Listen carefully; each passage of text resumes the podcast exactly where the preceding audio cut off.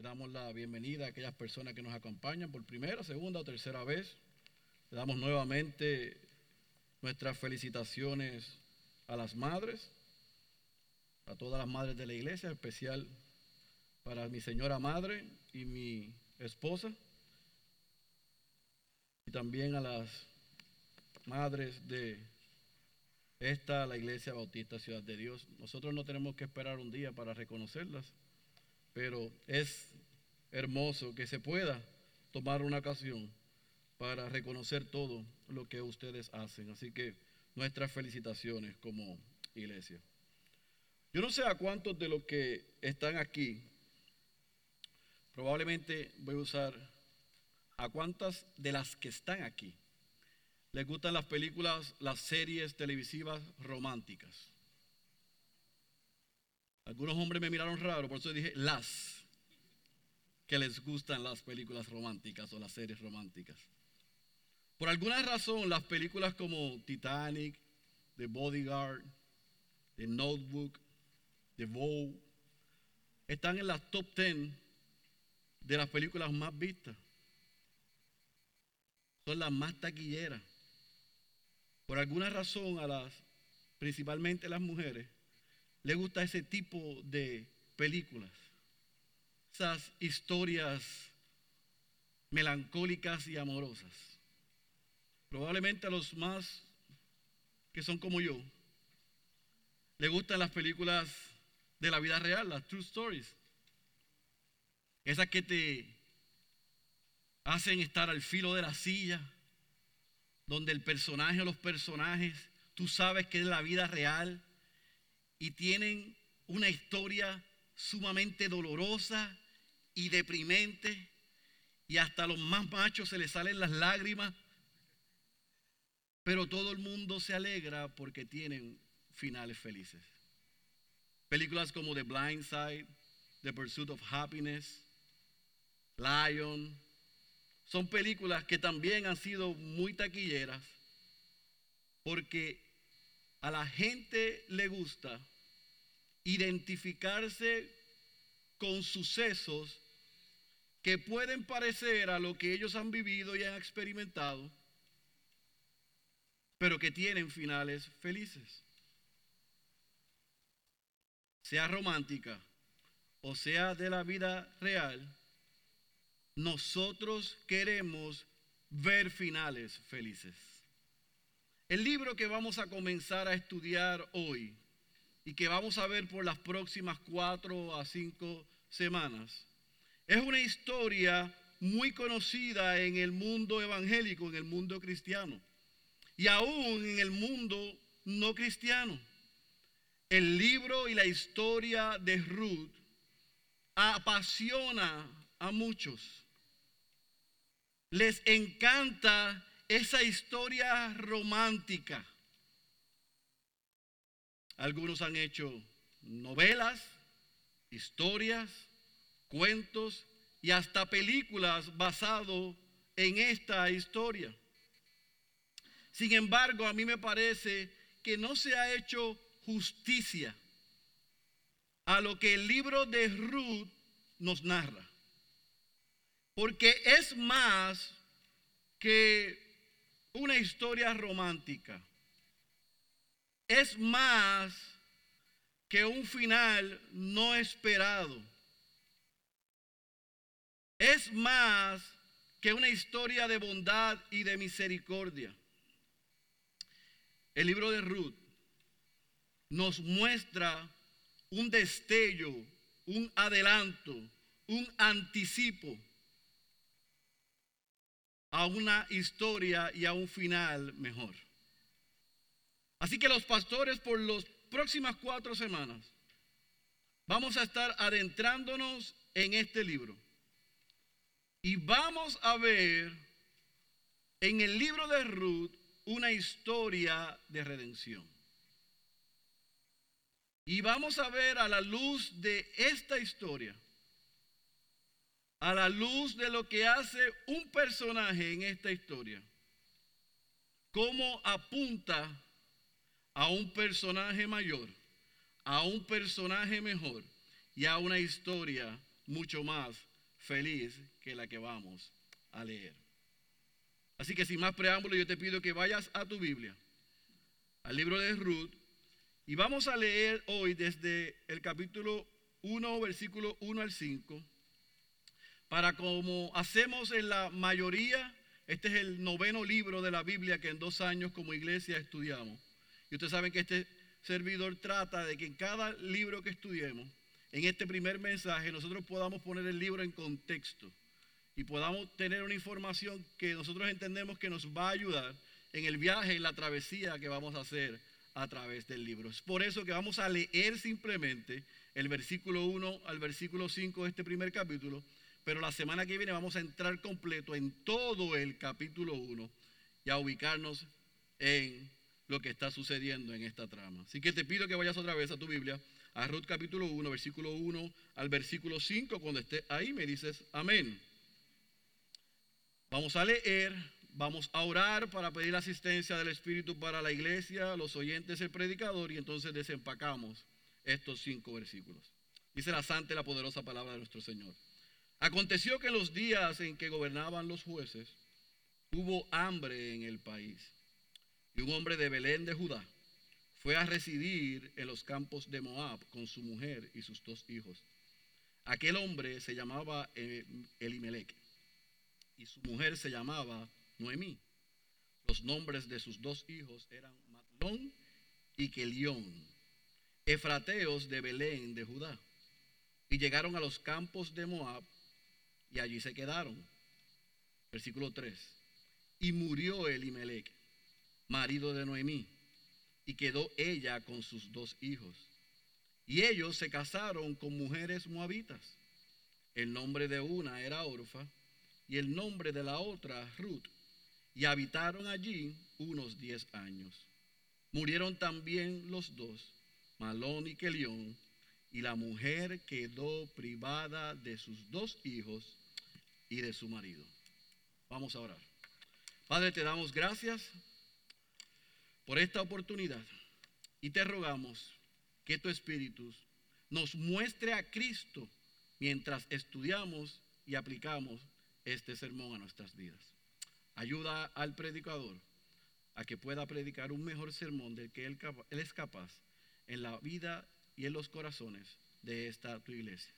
Y tal como te rogamos al inicio, salva también al perdido, al que está aquí, al que está en la transmisión y al que escuche este mensaje. En el nombre poderoso de Jesús. Amén, amén y amén. El título de este libro evidentemente tiene el nombre de uno de los personajes principales de la historia. E interesantemente, en todo el canon, en todo el registro bíblico, hay solo dos libros en toda la Biblia con el nombre que llevan el título de dos mujeres. Uno es Esther, que era judía, pero este, Ruth, es interesante porque ella era una gentil, ella era una pagana que vamos a ver cómo Dios la salva. Sin embargo, ella no es la autora de este libro. Y eso lo vamos a ver también el miércoles, como cuando comencemos la epístola de, de Santiago. Es importante, como hemos estudiado anteriormente, que entendamos por qué el título, quién es el autor, si hay alguna audiencia, cuáles son los sucesos y el contexto que se da, porque si no podemos decir cosas y eh, asumir cosas que no son correctas. Aunque este libro lleva el nombre de una de las personajes principales de la historia, ella no es el autor. Entonces, ¿quién es el autor? Bueno, hay tres posibilidades. Unos entienden, y la mayoría entienden, y yo creo concordar con ellos, que fue el profeta Samuel. El profeta Samuel obviamente es el autor de sus dos libros, y se entiende que el libro de jueces y el libro de Ruth era un solo libro. Y le voy a explicar ya mismo por qué. Por eso es que se le da mucha fuerza a la teoría de que haya sido Samuel. Hay otros que piensan que fue el rey David. Como al final se habla y se apunta a su genealogía, entienden que fue David. Y hay otros, un grupo grande, que entiende que fue Salomón el que escribió este libro. Probablemente durante el reinado o después del reinado de su padre, se entiende que él pudo haber escrito el libro. Independientemente de quién es el autor, porque no tenemos certeza, lo que sí es importante que usted entienda es que este libro fue escrito mucho tiempo después de lo que sucedió. ¿Cómo yo sé eso? Porque en el capítulo 4, versículo 7, el autor hace esta expresión. Él dice, había ya desde hacía tiempo esta costumbre en Israel. ¿Cuál costumbre? Quédese con nosotros hasta el capítulo 4 y va a ver cuál es la costumbre. No se la voy a decir ahora. Sin embargo, se hace referencia a algo que viene sucediendo. Así que, aunque no sabemos quién es el autor, no podemos poner el dedo en cuál es la fecha. Si el autor se asegura de darnos información suficiente para explicarnos en qué momento de la historia se dan estos sucesos. Y si usted leyó conmigo en el capítulo 1, versículo 1, y voy a volver allá, ah, él, nos ubica en el, en el registro de tiempo para que nosotros sepamos cuándo sucedió lo que vamos a leer y lo que vamos a estudiar. Aconteció que en los días que gobernaban los jueces, hubo hambre en el país. Si usted leyó en su Biblia y va un poco más atrás y va al libro de jueces, capítulo 21, versículo 25, nosotros leemos esta siguiente expresión. Acabando el libro de jueces nos dice, en esos días no había rey en Israel cada uno hacía lo que le parecía bien ante sus ojos. Ruth capítulo 1, versículo 1, aconteció que en los días en que no había rey en Israel, que gobernaban los jueces y que la gente hacía lo que le daba la gana, hubo hambre. Así que, sin lugar a duda, esta historia, esta narración se da en el tiempo cíclico en que el pueblo de Dios se alejaba de Dios, era castigado, Dios tenía misericordia, ellos se arrepentían y volvían otra vez. Hasta que cierra, después de varios personajes, Gedeón, Débora y algunos otros, cierra el libro de los jueces y probablemente yo creo que Samuel apunta a que en ese tiempo sucede lo que acabamos de leer. Pero es importante que nosotros nos ubiquemos en ese capítulo 1, versículo 1, según la información que nos da el autor, porque nos dice que en el tiempo de los jueces, o sea, cuando no tenían rey, cuando estaban viviendo de espaldas a Dios, adorando a otros dioses y viviendo de manera inmoral, Dios no se quedó con los brazos cruzados, sino dice que hubo qué? Hambre. Y el hambre en el contexto del pueblo de Israel, según vemos en el Antiguo Testamento, era una señal de juicio de parte de Dios a su pueblo. Así que yo quiero que usted se ubique. Están las cosas patas arriba. No hay quien gobierne. Dios levanta hombres y mujeres para tratar de administrar. Ellos hacen lo que le da la gana una y otra vez y Dios pasa juicio sobre ellos y hay hambre. ¿Está conmigo? ¿Sí o no? Ahí es que estamos.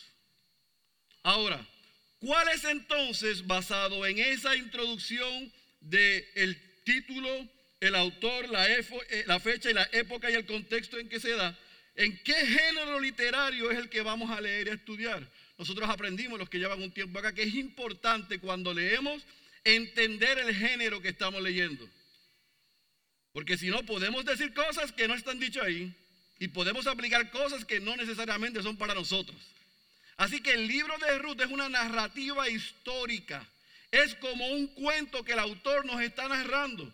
Y en breve y pequeñas palabras, resumen de una o dos páginas, yo quiero que usted sepa qué es la historia. La semana que viene vamos a entrar lleno en ella. Pero yo quiero ubicarlo.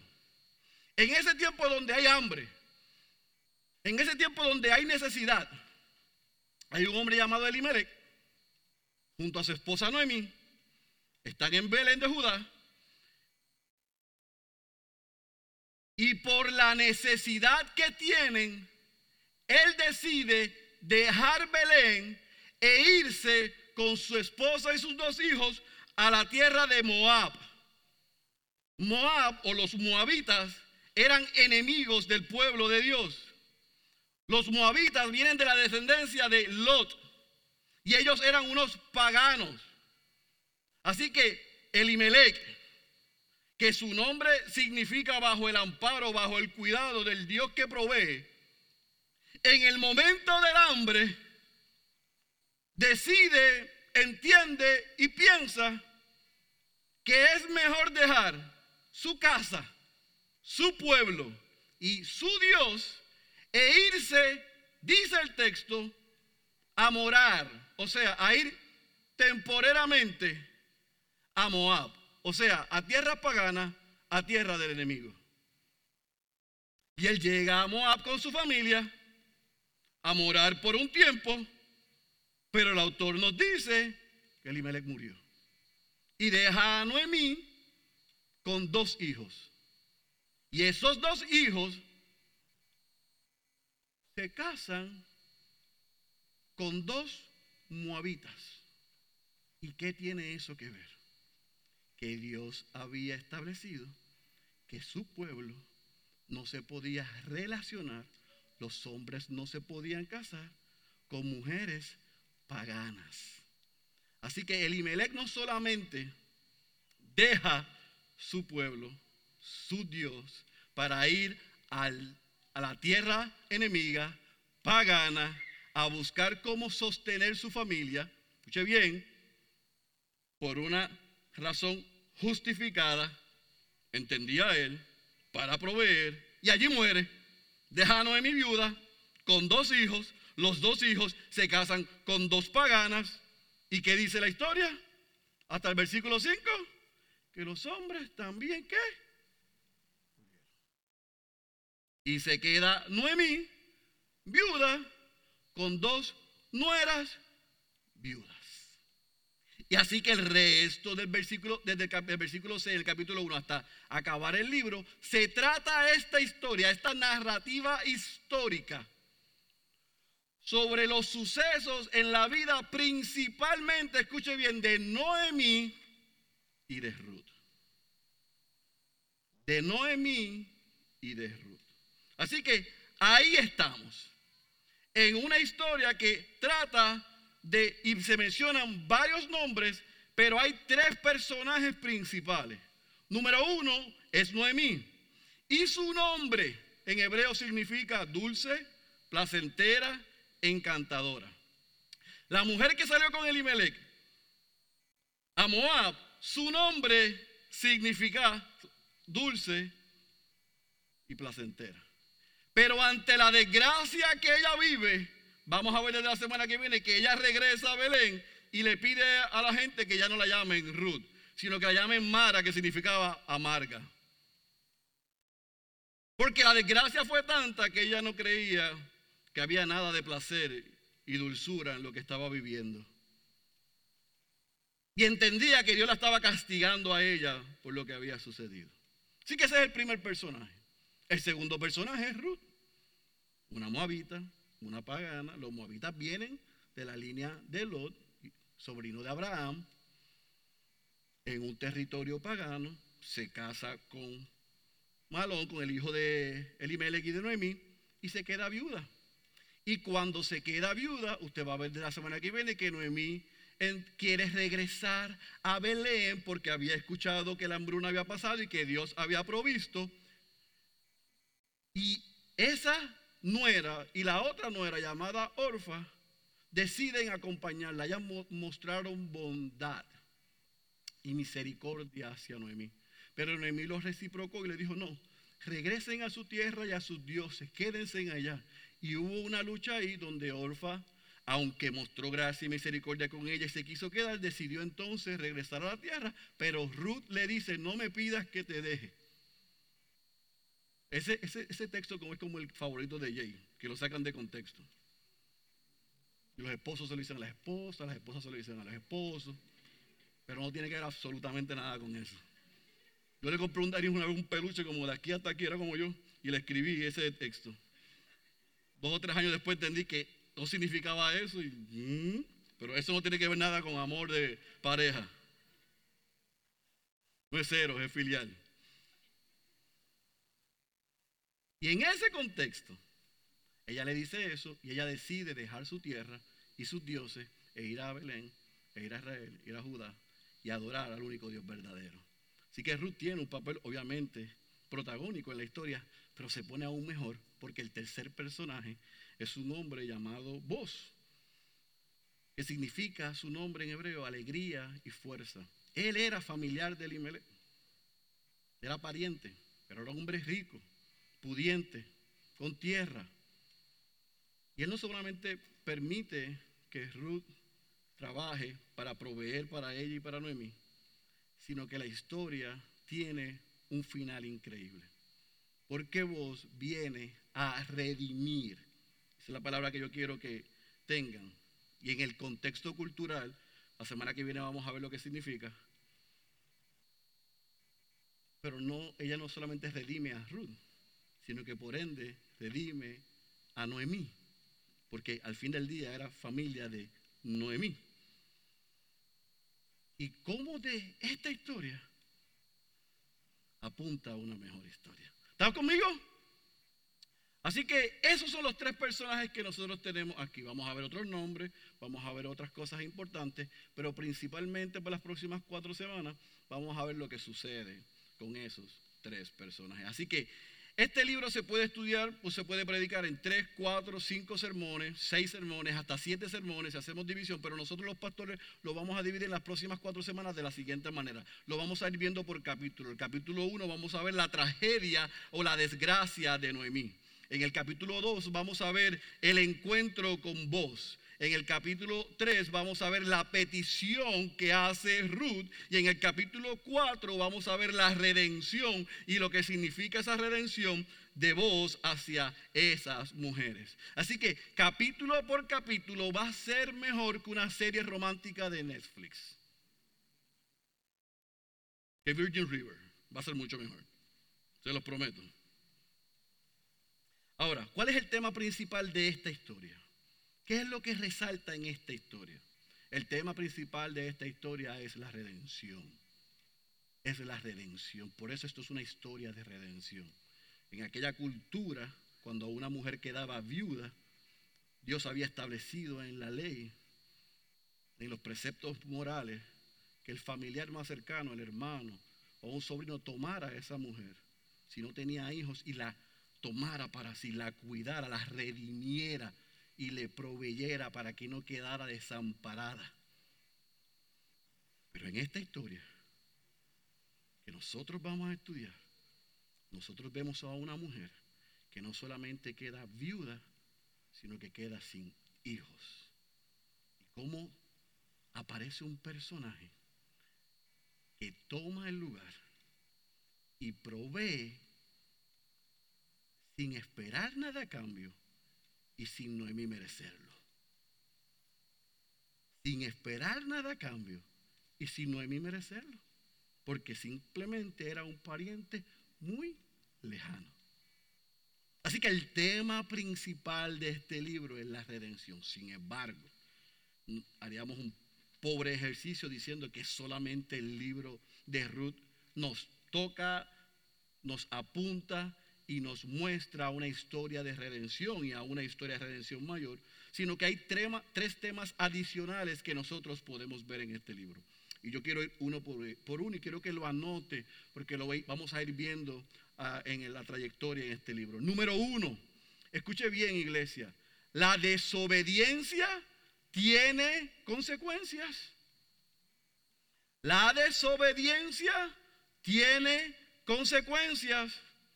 La decisión de Elimelech de dejar Belén, de dejar la tierra, el pueblo de Dios y al único Dios verdadero, tuvo consecuencias. Igual que una y otra vez en el libro de jueces, el pueblo de Israel decía, decidía adorar a otros dioses y alejarse de Dios, tuvo consecuencias. E igual que los dos hijos de Elimelech, al desobedecer lo que Dios había establecido y casarse con mujeres paganas tuvo consecuencias para ti y para mí, aún como hijos de Dios. Aunque en Cristo hay libertad, como dice el pastor Miguel Núñez, muchas veces Dios, aunque nos perdonó en Cristo, no quita las consecuencias de nuestros pecados para que no lo volvamos a hacer y aprendamos. Y yo creo que esto es un tema que nosotros debemos estar conscientes. Cuidado con ampararnos en gracia, gracia, gracia. Y vivir la vida loca. Porque eso es un oxímoron, eso es una dicotomía, eso no es una posibilidad. Nada de lo que somos y nada de lo que recibimos nos lo merecíamos, pero desde este lado de la eternidad tenemos la responsabilidad de ser obedientes a Dios en su palabra y vivir en santidad. Y no es una, una santidad de vestirnos de blanco y de santo, es una, es una santidad que muestre a Cristo, que refleje a Cristo.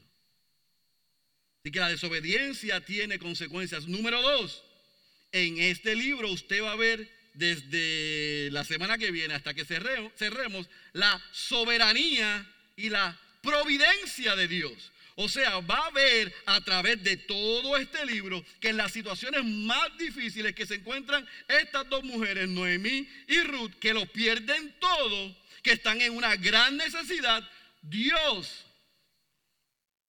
había determinado y decidido soberanamente seleccionar, elegir, apartar a una gentil, a una pagana, a una que no era parte de su pueblo, para no solamente añadirla a su pueblo, sino como aprenderemos que de ella vendría la genealogía, la descendencia del Mesías y Salvador del mundo.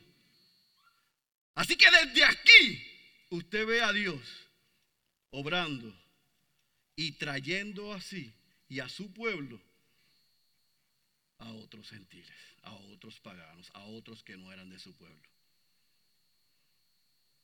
Por eso es que yo no sé por qué hace la gente cuando lee el libro de Ruth, porque parece mejor una historia y una novela que ver la gran profundidad teológica que hay aquí. Y que ese Dios soberano que la elige a ella, que la escoge a ella, que la aparta a ella, que la incluye en su pueblo, también le da provisión y no le falta nada. Aun cuando ella es víctima, igual que Noemí, de la desobediencia y las malas decisiones de otros. Dios mostró bondad y mostró misericordia. Ese es el punto número 3. Usted va a ver del capítulo 1 al capítulo 4 a un Dios que es bondadoso y a un Dios que es misericordioso a través de personas comunes y corrientes. Miren, esta historia, esta historia está fuera de liga. Porque aquí tenemos a las nueras. ¿Usted sabe dónde viene la palabra nuera? De la suegra diciéndole al hijo, no era, no era la mujer con la que te tenía que casar. No era, no era. No era con esa mujer, mira, te lo dije. Ahí salió la palabra no era. No sabía si ustedes sabían eso. Las dos, estas dos nueras mostraron bondad, mostraron misericordia a la bendita suegra, a pesar de que por ley eran libres para rehacer su vida, quedarse en su tierra y seguir adorando a sus dioses. Y cuidado, y la semana que viene vamos a ver eso, de usted juzgar a Orfa porque no fue como Ruth, porque inmediatamente murió su esposo, ella decidió quedarse con Noemí. Ella decidió estar con Noemí. Ella le mostró bondad y misericordia a Noemí y Noemí se la devolvió diciéndoles no es necesario que te quedes conmigo. En una accedió, la otra no accedió, pero ambas mostraron y Dios mostró a Noemí misericordia y bondad a través de ella.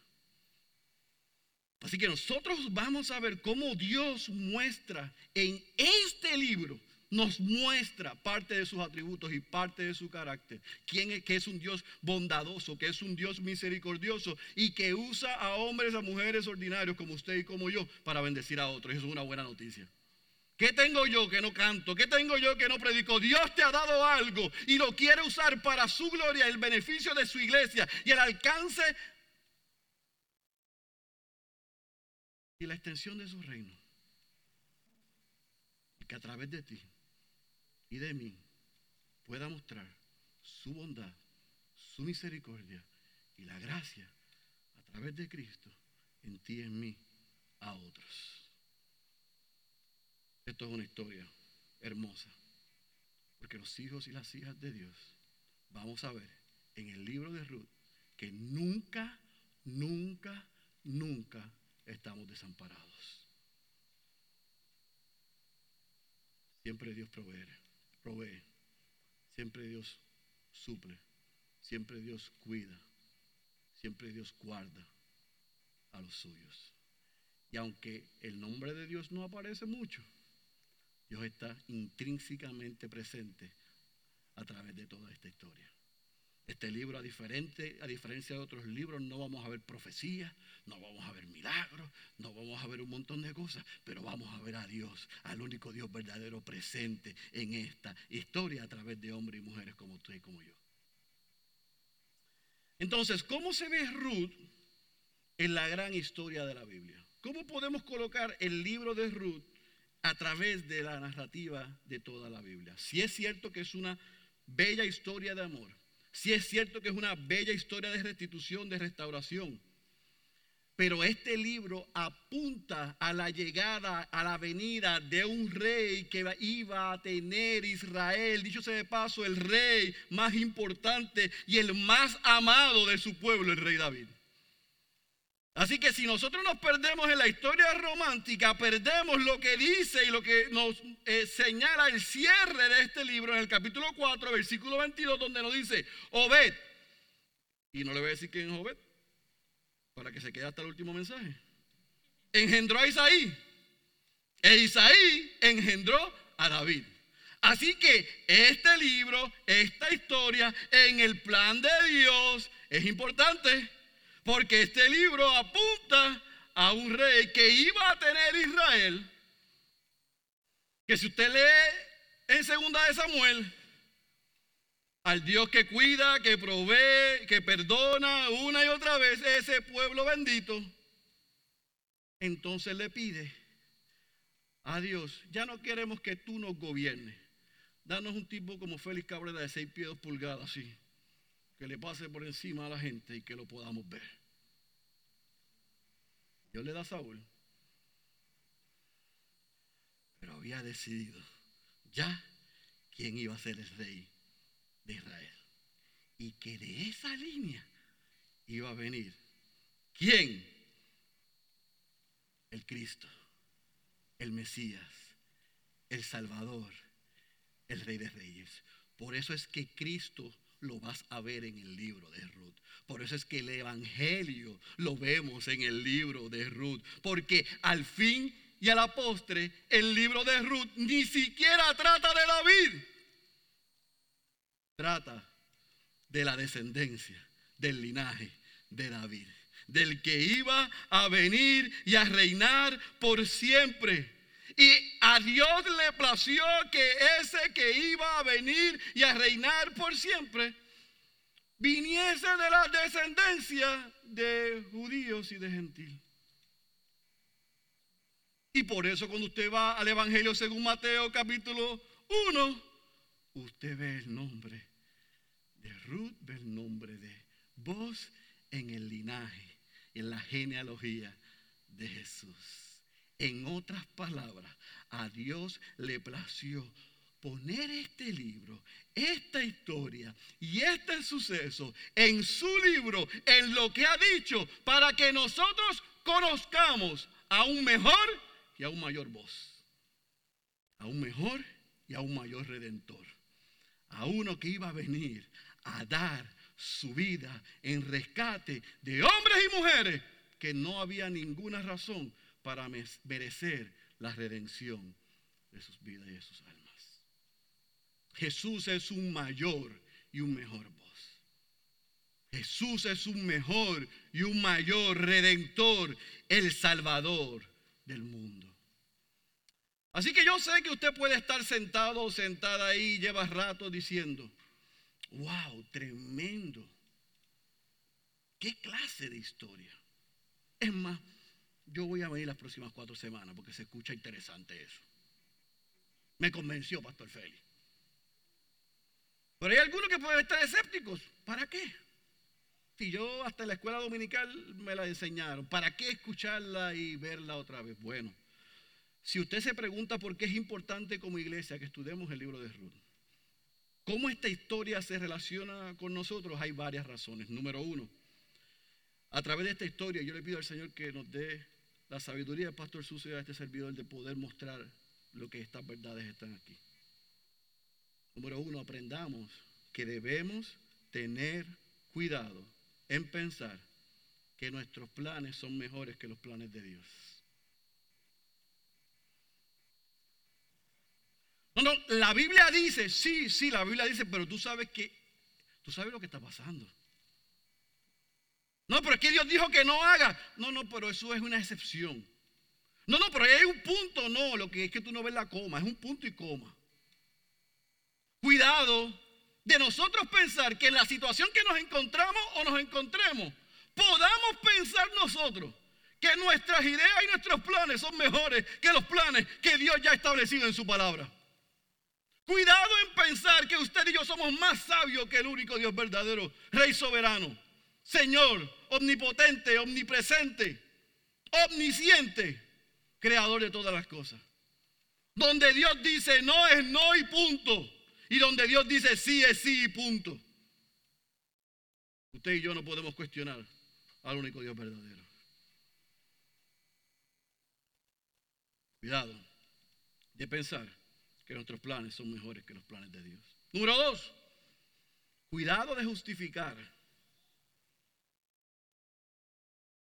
Cuidado de justificar desobediencia a lo que Dios ha dicho en su palabra,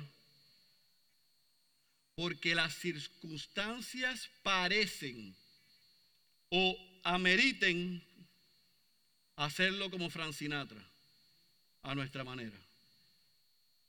Cuidado,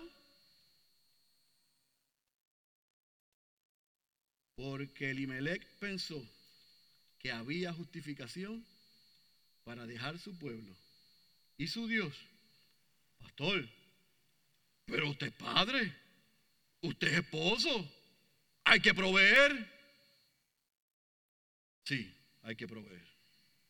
Hay que proveer, pero nuestro Dios proveerá todas nuestras necesidades, todo lo que necesitamos, según qué? Sus riquezas en. No las mías Así que cuidado de crear un plan B cuando Dios solamente tiene un plan A. Spurgeon dijo, es mejor ser pobre con el pueblo de Dios que próspero fuera de él. Es mejor ser pobre con el pueblo de Dios que próspero fuera de él. Cuidado. Número tres, sin importar nuestra historia en este momento, lo triste y desgarradora que pueda ser si nosotros nos refugiamos en Dios. Y en nuestro caso, por lo que Dios ha hecho a través de Cristo, usted y yo tenemos asegurado esperanza y sí, un final feliz. Pero ¿cómo usted va a decir que yo voy a tener un final feliz con lo que yo estoy viviendo hoy? No, no soy yo, es Él. Aprendimos el miércoles cómo afrontar las pruebas. Y fuimos desafiados a esperar lo mejor de Dios. Y nos hicieron un disclaimer, una advertencia. No es el mejor de Dios según el Evangelio de la Prosperidad, sino lo que Dios se ha comprometido a través de su palabra. No importa lo que yo esté pasando hoy, si yo soy fiel y obediente a Dios, va a haber un final feliz. Yo no te puedo prometer sanidad física, yo no te puedo prometer restauración de relaciones. Yo no te puedo prometer prosperidad financiera. Yo no puedo prometer eso porque yo soy Félix Cabrera, no Félix el mago. Pero Félix Cabrera conoce y ha sido transformado por el Hijo de un Padre que se ha comprometido a través del Hijo darnos todo lo que necesitamos y aún estar con nosotros en medio de la dificultad y del día malo y se ha comprometido a que el día malo, la prueba, la necesidad, la enfermedad tiene, un tiempo y una fecha de expiración, de caducación. Y yo paso por aquí lo que un día va a terminar por un eterno peso de gloria. Y esa es la buena noticia de esto. Así que mis queridos hermanos e iglesia, amigos que nos visita, que nos escucha, otra vez rogamos los pastores que a través de esta serie nos podamos mover de muerte a vida, de esterilidad a fertilidad, de vacío a plenitud, de maldición a bendición, de amargura a dulzura, de derrota por lo que ven nuestros ojos físicos, a victoria a través de la obra de Cristo. Al fin del día, mis queridos hermanos, si tú eres cristiano, si tú eres cristiana y te sientes como Noemí o como Ruth, si sientes que lo has perdido todo, si aún tú estás viviendo hoy en amargura, el Padre envió a su Hijo para que viniera, para que viviera, para que muriera, para que resucitara y está sentado a la diestra del Padre y nos ha prometido que no solamente fue y es nuestro redentor, sino que también es nuestro intercesor en medio de la prueba que estamos pasando. Lee, estudia, disfruta el libro de Ruth, porque tú y yo tenemos algo mejor que Noemí y que Ruth. Ellas tenían a vos, nosotros tenemos a Cristo. Tú y yo tenemos a Cristo. Él es nuestro redentor y Él es nuestra roca. Y sin importar la necesidad física emocional que podamos estar pasando hoy. Yo te aseguro y yo te prometo que si te quedas con nosotros en las próximas cuatro semanas, tú vas a entender y vas a aprender con la ayuda del Espíritu que tu mayor necesidad, que es espiritual, ya fue resuelta. Él se hizo hombre y vivió y fue a una cruz. Y como aprendimos la semana pasada, los romanos no le quitaron la vida. Él la entregó.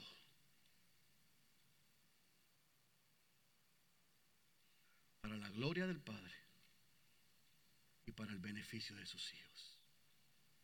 Si tú estás en Cristo, tú estás seguro. Tú estás segura y todo lo que necesitas, Él ha prometido y se ha comprometido a proveerlo. Así que, iglesia, sostente, descansa y confía en un mejor redentor. Ese es Cristo Jesús.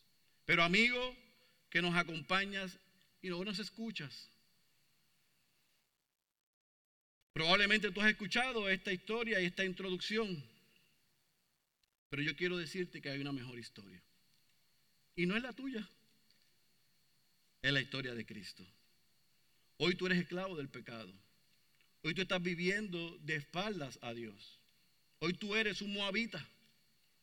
Pero si estás aquí, estás viendo o estás escuchando, al único Dios verdadero le plació que tú vieras, estuvieras aquí o escucharas como aquellas moabitas lo que Él hizo a través de Cristo, para que tú hoy puedas ser redimido, perdonado, salvado y santificado y te unas a su pueblo y puedas tener la garantía de que sin importar lo que está pasando hoy, te puedas sostener en ese Cristo que es redentor y es roca fiel. Así que si tú estás aquí y hasta el día de hoy has vivido de espaldas a Dios, tú también hoy puedes ser como Noemí y como Ruth y como muchos de nosotros. Y experimentar a Cristo como redentor, como Señor y como Salvador de tu vida. Yo espero que si somos hijos o hijas de Dios, a través de esta historia podamos enriquecer nuestra vida cristiana y fortalecer nuestra seguridad en la esperanza que hay en Cristo, pero si no eres cristiano o cristiana, que puedas rendirte a ese redentor. El que tenga oídos para oír, yo ruego que haya escuchado, que escuche la voz de Dios. Cierre sus ojos, por favor. Padre, gracias por el aperitivo que nos acabas de dar. Gracias por la belleza de esta historia, la importancia de esta historia y la narración de esta historia en tu libro. Gracias porque los creyentes, sin importar cómo hemos llegado hoy, hemos sido desafiados a conocer que en medio de nuestra mayor necesidad, ya tú la supliste en Cristo como nuestro redentor. Pero aún en la necesidad física, tú te has comprometido porque eres un Dios que provee, que guarda y que cuidas a los tuyos. Así que ayúdanos y coloca en nosotros un interés en adentrarnos en las profundas, pero también sencillas y cortas, pero impactantes verdades que hay en estos cuatro capítulos. Que tú ayudes al pastor Suso y a este servidor mientras desempacamos esto. Que nos asistas, que nos des claridad mientras leemos, estudiamos y preparamos el sermón. Pero que también asistas a tu iglesia mientras ellos leen, mientras ellos escuchan y mientras ellos estudian este libro. Que al final de esta jornada seamos una iglesia que a viva voz podamos clamar que Cristo es nuestro redentor y es nuestra roca, un mayor y un mejor voz. Uno que Noemí y Ruth no conocieron, pero que su historia apuntó a Él para la salvación y el beneficio de los que hoy somos tus hijos y tus hijas. Pon un deseo en nosotros. Hazlo una prioridad en nosotros. El adentrarnos en esta historia. Y que tu espíritu no solamente nos muestre a Cristo, sino que muestre también nuestro pecado, nuestra desobediencia y aún nuestras ideas e ídolos que hemos colocado por encima de ti de tu palabra. Y que tu espíritu nos lleve al arrepentimiento y a la confesión para que con toda libertad y con toda alegría podamos decir que Cristo es nuestro redentor y nuestra roca. Oh Señor, si hoy tú has quitado la venda de los ojos de alguno que está aquí o que nos ve o que nos escucha y le has mostrado su necesidad de un redentor, que puedan venir en arrepentimiento y en fe, para que también a viva voz puedan decir que Cristo es su redentor y su roca. Oh Señor, comenzamos esta travesía, esta jornada espiritual de tu mano y expectantes por lo que dirás y harás en medio nuestro. Porque al final del día es para tu gloria, la exaltación de Cristo, la bendición y el crecimiento de tu iglesia y la extensión de tu reino para que los perdidos vengan al arrepentimiento y a la fe. Así que háblanos, Señor. Estamos listos. Te adoramos en el nombre poderoso de Jesús. Amén. Amén.